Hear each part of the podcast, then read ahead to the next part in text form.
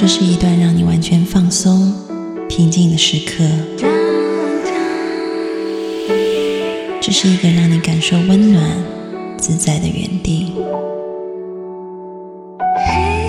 在当下，在这里，你可以真诚的面对自己。我是你的心灵守护者，我是安安老师。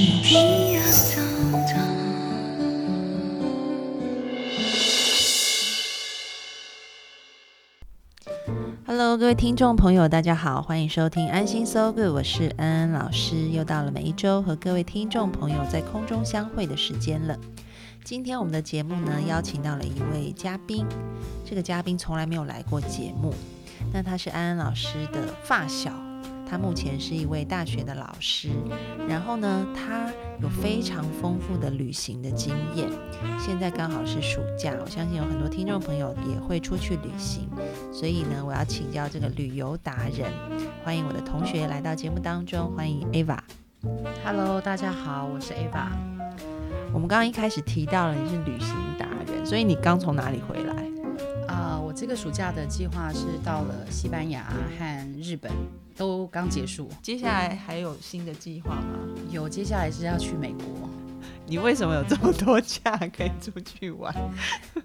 就是有寒暑假的时间，还蛮不错的。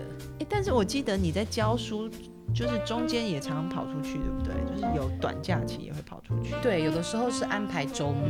嗯，那因为在大学里面的任教其实还蛮自由的，如果没有时，就是没有课的时候，嗯，对，还是会。帮自己赶快紧急安排一个小旅游。刚刚提到紧急安排，我就觉得很好奇，为什么会觉得说这个？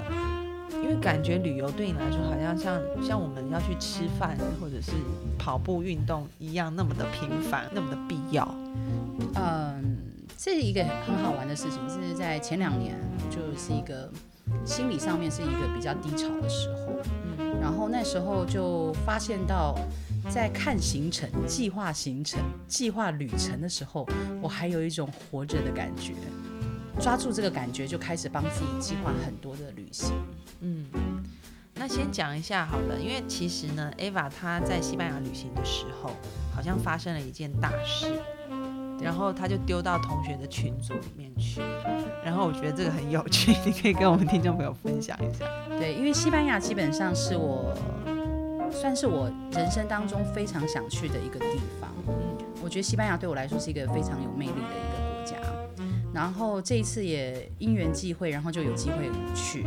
那去到的时候，因为我们那时候其实是赶着要去参加呃这个世界最大的一个一个机械展。嗯，那我朋友要过去看展。然后我们下了飞机之后呢，那就马上享受到那种西班牙人非常缓慢步调的。我们在进海关的时候呢，就花了快要两个小时的时间，所以我们其实是非常的担心我们后面行程会会跟不上，所以我们就动作很快的，然后到了定点，然后我们就搭上了地铁，然后因为我真的觉得太舒服了，那个整个西班牙的感觉就有点。舒服，很放松，于是我的心也很放松。我在地铁上面还没有到第一站，我就被抢了，震撼教育。现在欧洲的状况啊，因为我们是自由行，其实啊大家都有在讲这个问题。那我也幸运的就遇到了这样子的一个状况，因为我也是我十月份要去欧洲玩嘛，然后我就先上网做了一下功课，然后呢，竟然就有人分享说他在法兰克福的酒店大堂都被抢。嗯，然后就是这么夸张，这么严重。然后后来，呃，我就跟我爸讲这件事情，就我爸就说，我们一个很熟悉的一个叔叔，他是呃台湾一个非常有名研究的学者，所以他代表呃政府去开会。然后他说，他到希腊去开会，他不是他的随身包包被抢走，他是整个行李箱被抢走。就是拖着他行李箱就跑掉，他就整个傻眼。对，因为其实当时我在行拿行李的时候，已经发生了，我行李不见了。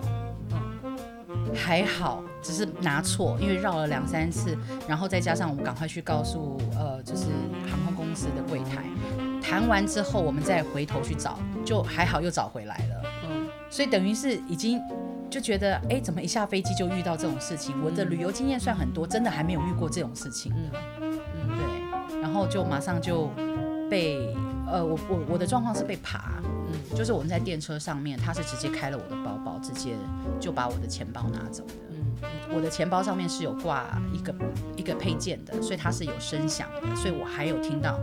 然后因为那时候又刚好下飞机，其实还有点在时差，也很劳累。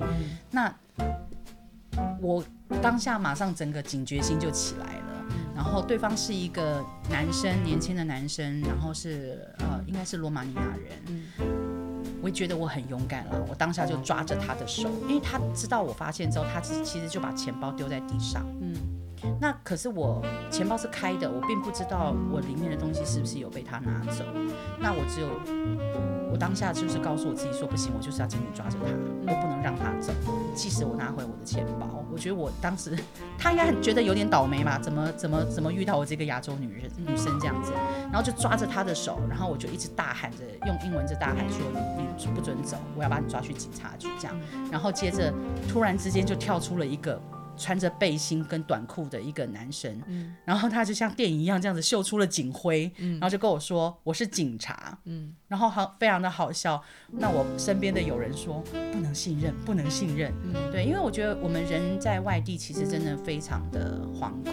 这一次是真的我第一次感觉到旅行会让我这么害怕。嗯，在那一刻，我觉得真的没有人，好像没有任何人是可以相信的。嗯。对，那我还蛮开心。当下我有听从我自己的声音啦，内在声音，我就是告诉我自己是不，我就是要把他抓去警察局，我就是不要放过他，我就是要找到警察，我就是抓着他的手。然后后来就出现了第一个便衣警察，又出现了第二个便衣警察，然后到了旁边的每一个人都一直跟我点头，说是是是，他们两个是警察，我才敢把他放。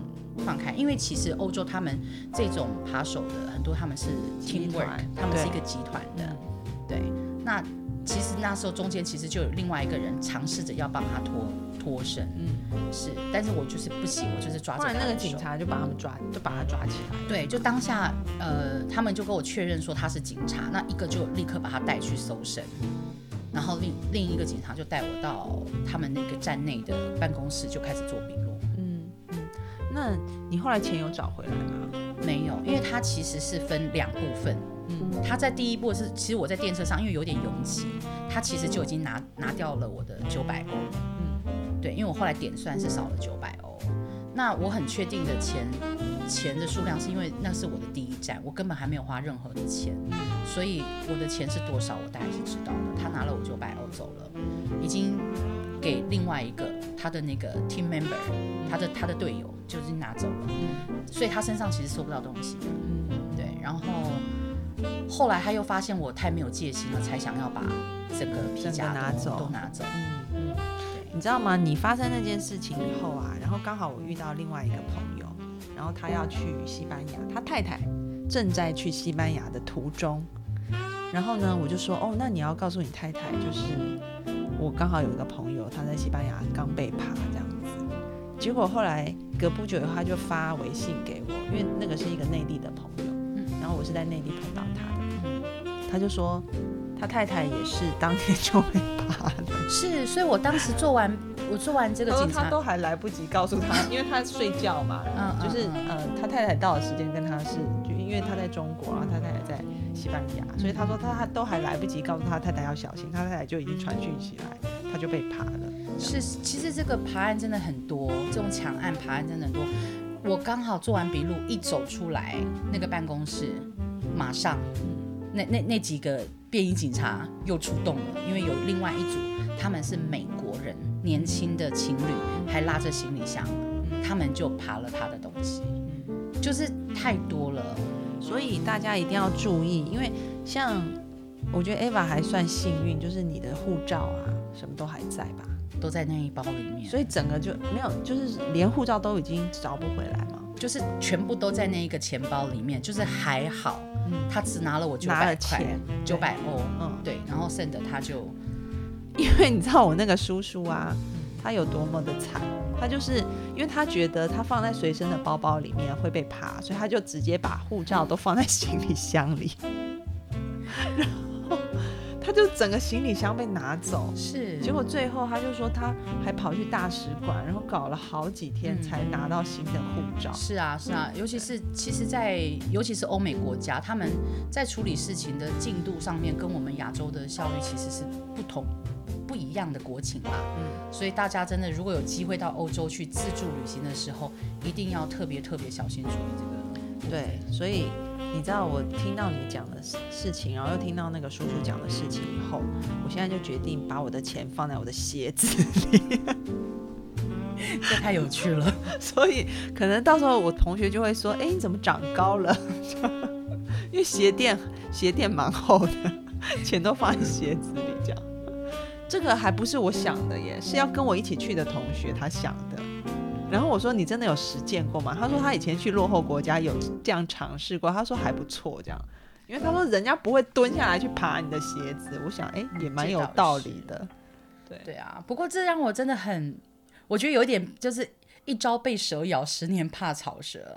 对不起，是草神啊！哈，就是现在很好笑。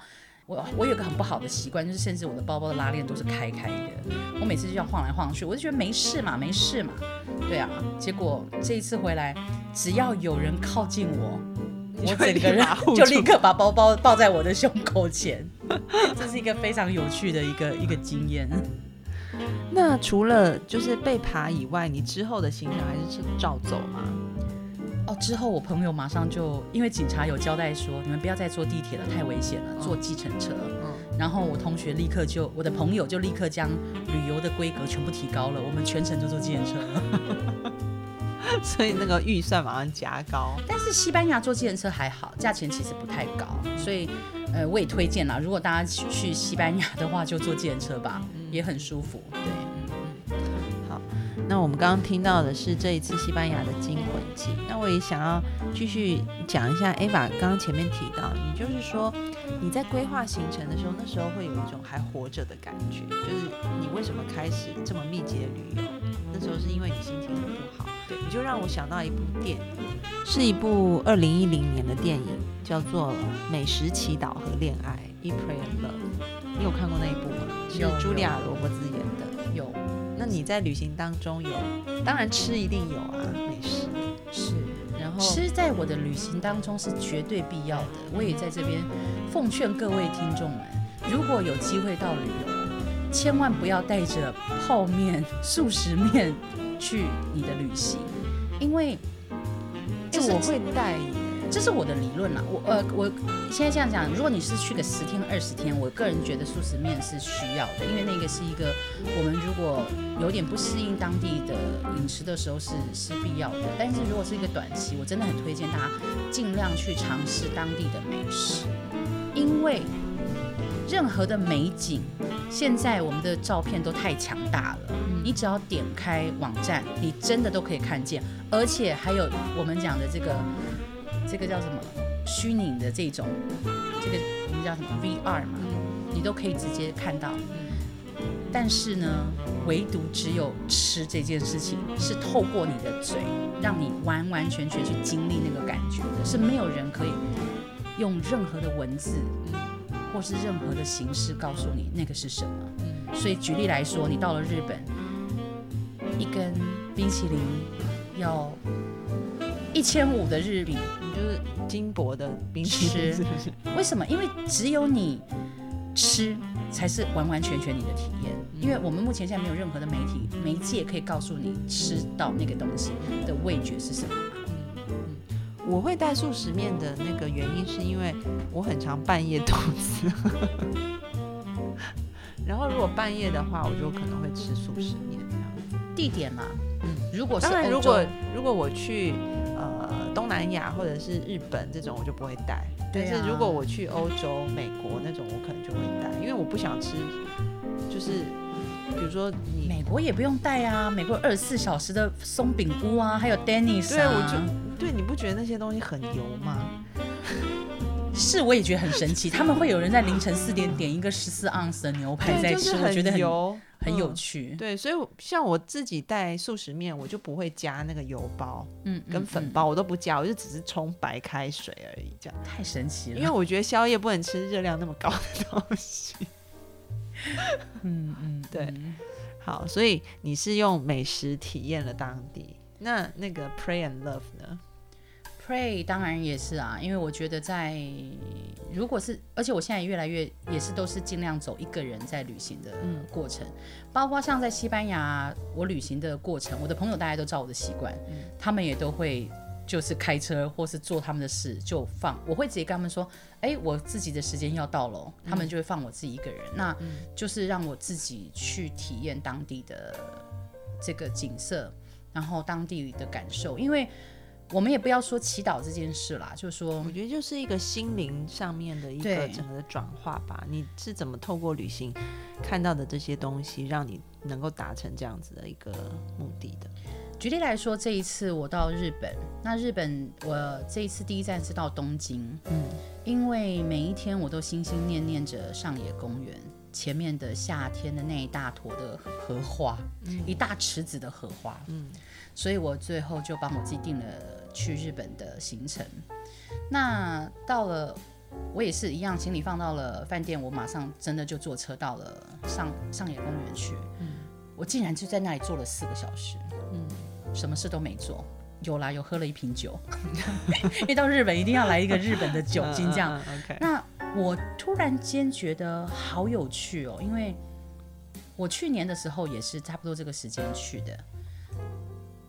突然之间，我觉得我看见这些荷花，我看见整个上野公园的东西，一切的景色的时候，我好像想起来去年的行程。我接着隔天要去迪士尼，就去年的那个的这个时期时间嗯，然后我突然发现一个很有趣的事情是，过去这一整年，我在我原来生活当中所有发现发生的事情，所有的喜怒哀乐、悲欢离合，我都忘了。嗯，因为好像当那个同样的那个点跟点连接的时候，中间那个东西就不见了。突然之间，那些让我很痛苦、很嗯不舒服的东西，似乎好像原来是可以忘记的。嗯。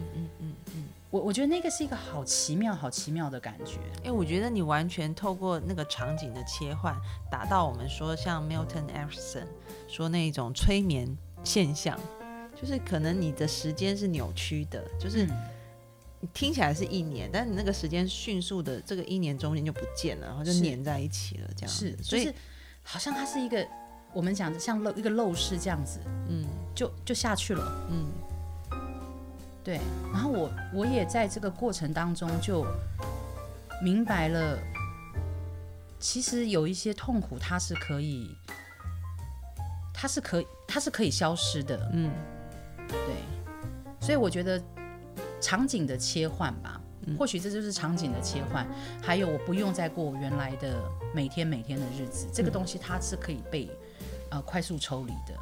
对，其实嗯、呃之前呢、有一些听众就会说他们失恋啊，很痛苦啊，怎么办？有没有什么比较快速的方法？我真的觉得旅行是一个很好的方式。是，因为等于是你从原本的那个时空环境里面抽离出来，你去到一个新的地方，然后你就不太会一直卡在，因为你原本的场景就是会触发你原本的记忆嘛，然后你就会一直在那个记忆里面不断不断的循环。因为这次我也是失恋嘛，嗯，所以我觉得那是因为我前面已经大概有也有走了大概一个多月左右的情绪说的的你，是说，就是如果一开始失恋就去外面的话，你就会一直你会在外地哭吗？对，可能我会我我会觉得这样子，我我不我不太想这样建建议大家，因为如果说你的那个嗯，如果你感觉到很孤单，你的分手导致你很孤单，你真的不应该立刻离哦你有孤开。单感。如果你马上又离开到另外一个陌生的城市，你可能会没有那么多的心力可以去应付新的环境，还有你要计划旅程当中的很多事情，你的警觉性是不够高的。或是还有个方法，去你熟悉的。举例来说，我我对东京对我来说，东京是很熟悉的，那我就再到东京去。嗯嗯。这个这个我觉得不错。因为我像我如果失恋的话，然后我就是赶快就是可能去旅行一下，然后我就好了。真的哈、真的太有趣了。对，就会突然就会觉得说，就是脱离了那个时空场景，我就很嗯快。所以我讲每个人不太一样对，样。每个人其实不太一样，嗯但是我觉得就是它是一个很好的抽离的方式。嗯，但是如果你个人对于那种情绪太低，你会完全失去。如果你觉得出去一个人旅行好孤单、好可怜的话，那就不要。但是如果你像我一样，就是觉得出去旅行一个人好好哦，哦，对，那我的西班牙是前面嘛，所以我在嗯西班牙的话就很棒。那有我最好的朋友哦，当你是有。朋朋友跟着你一起去，西班牙的话是有朋友，嗯所以那时候其实情绪还是很很低落，所以我的朋友就是负责我的吃食衣住行。嗯那我只要做什么事情，好好跟自己在一起，，OK，那这就必须要有好朋友了，嗯嗯嗯嗯，对。那去到日本的时候已经好了嘛，好很多了。然后就可以一个人，对，那就是等于是要把最后的东西做一个完结，这样子。嗯嗯嗯。那最后呢，那个 love 呢，有艳遇吗？有的时候在旅行过程当中也会有，也会当然也会有遇过艳遇的，也还蛮有趣的。所以我常说了，这个最不愿意带回来的纪念品就是艳遇，为什么？因为到底要不要延续呢？哦，哎、我从来没有在旅行里面有过艳遇，有有有，我是 never 从来没有过哎、我们有一群发小，他们好像每个人都有，然后我就觉得，是不是我不是外国人的菜，还是怎样？你可能没有去对地区。举例来说，像我的行，基本上在中东地区、中南美洲地区嗯是非常非常受到欢迎的。嗯那我在八年前去约旦的时候，嗯，天儿啊，我简直就是完完全全就是他们的菜。所以就是一大堆就是有油田的富豪来包围你了，就是整路要杀价都所向无敌，哇塞，好棒哦！甚至在路边还一那个时候嘛，八年前其实通讯什么手机也没有那么那么普及的时候，我甚至在路边抓了一个人，然后就跟他眼睛一对上，然后就跟他说：“我可以用你的电话吗？”那个男的立刻马上就把他手机你用没问题，我就用了他的电话。如果我去东亚旅游的话，然后那个路上会有一些大妈，对他们会很喜欢，就是会来跑来，可能就会看着我，然后跟我讲一大堆当地的语言，然后很开心，然后请我吃东西，都是大妈哎、就从来没有过男性有，还是他们觉得你比较像赵先生？有可能，而且很夸张。比如说我去店里面，比如我去日本，嗯、去餐厅里面吃饭，嗯，然后那个服务生也都大妈嘛，大妈都会招待我一些菜，因为他们就看到我就好开心，然后就抓着我一直讲，然后我就说我不会讲日文啊，我可能就比手画脚，但他们还是好开心，一直说卡哇伊讲，然后就请我吃东西。就我觉得每一个人在每一个地区的受到欢迎的程度是不一样。对，像但是我的我行在日本，妈呀，我只有像我在日本就一般，你懂我意思吗？我可能就不是日本人的的的的菜这样子啊、但我只是日本大妈的菜，那也没关系，至少是个菜呀、谢谢。至少还是道菜吧。嗯 Eva 还会在旅行里面带来给我们什么新的启发呢？我们要在下一集继续聊，因为今天时间也到尾声了。我们谢谢 Eva 来到节目当中，那我们下一集见喽，谢谢拜拜。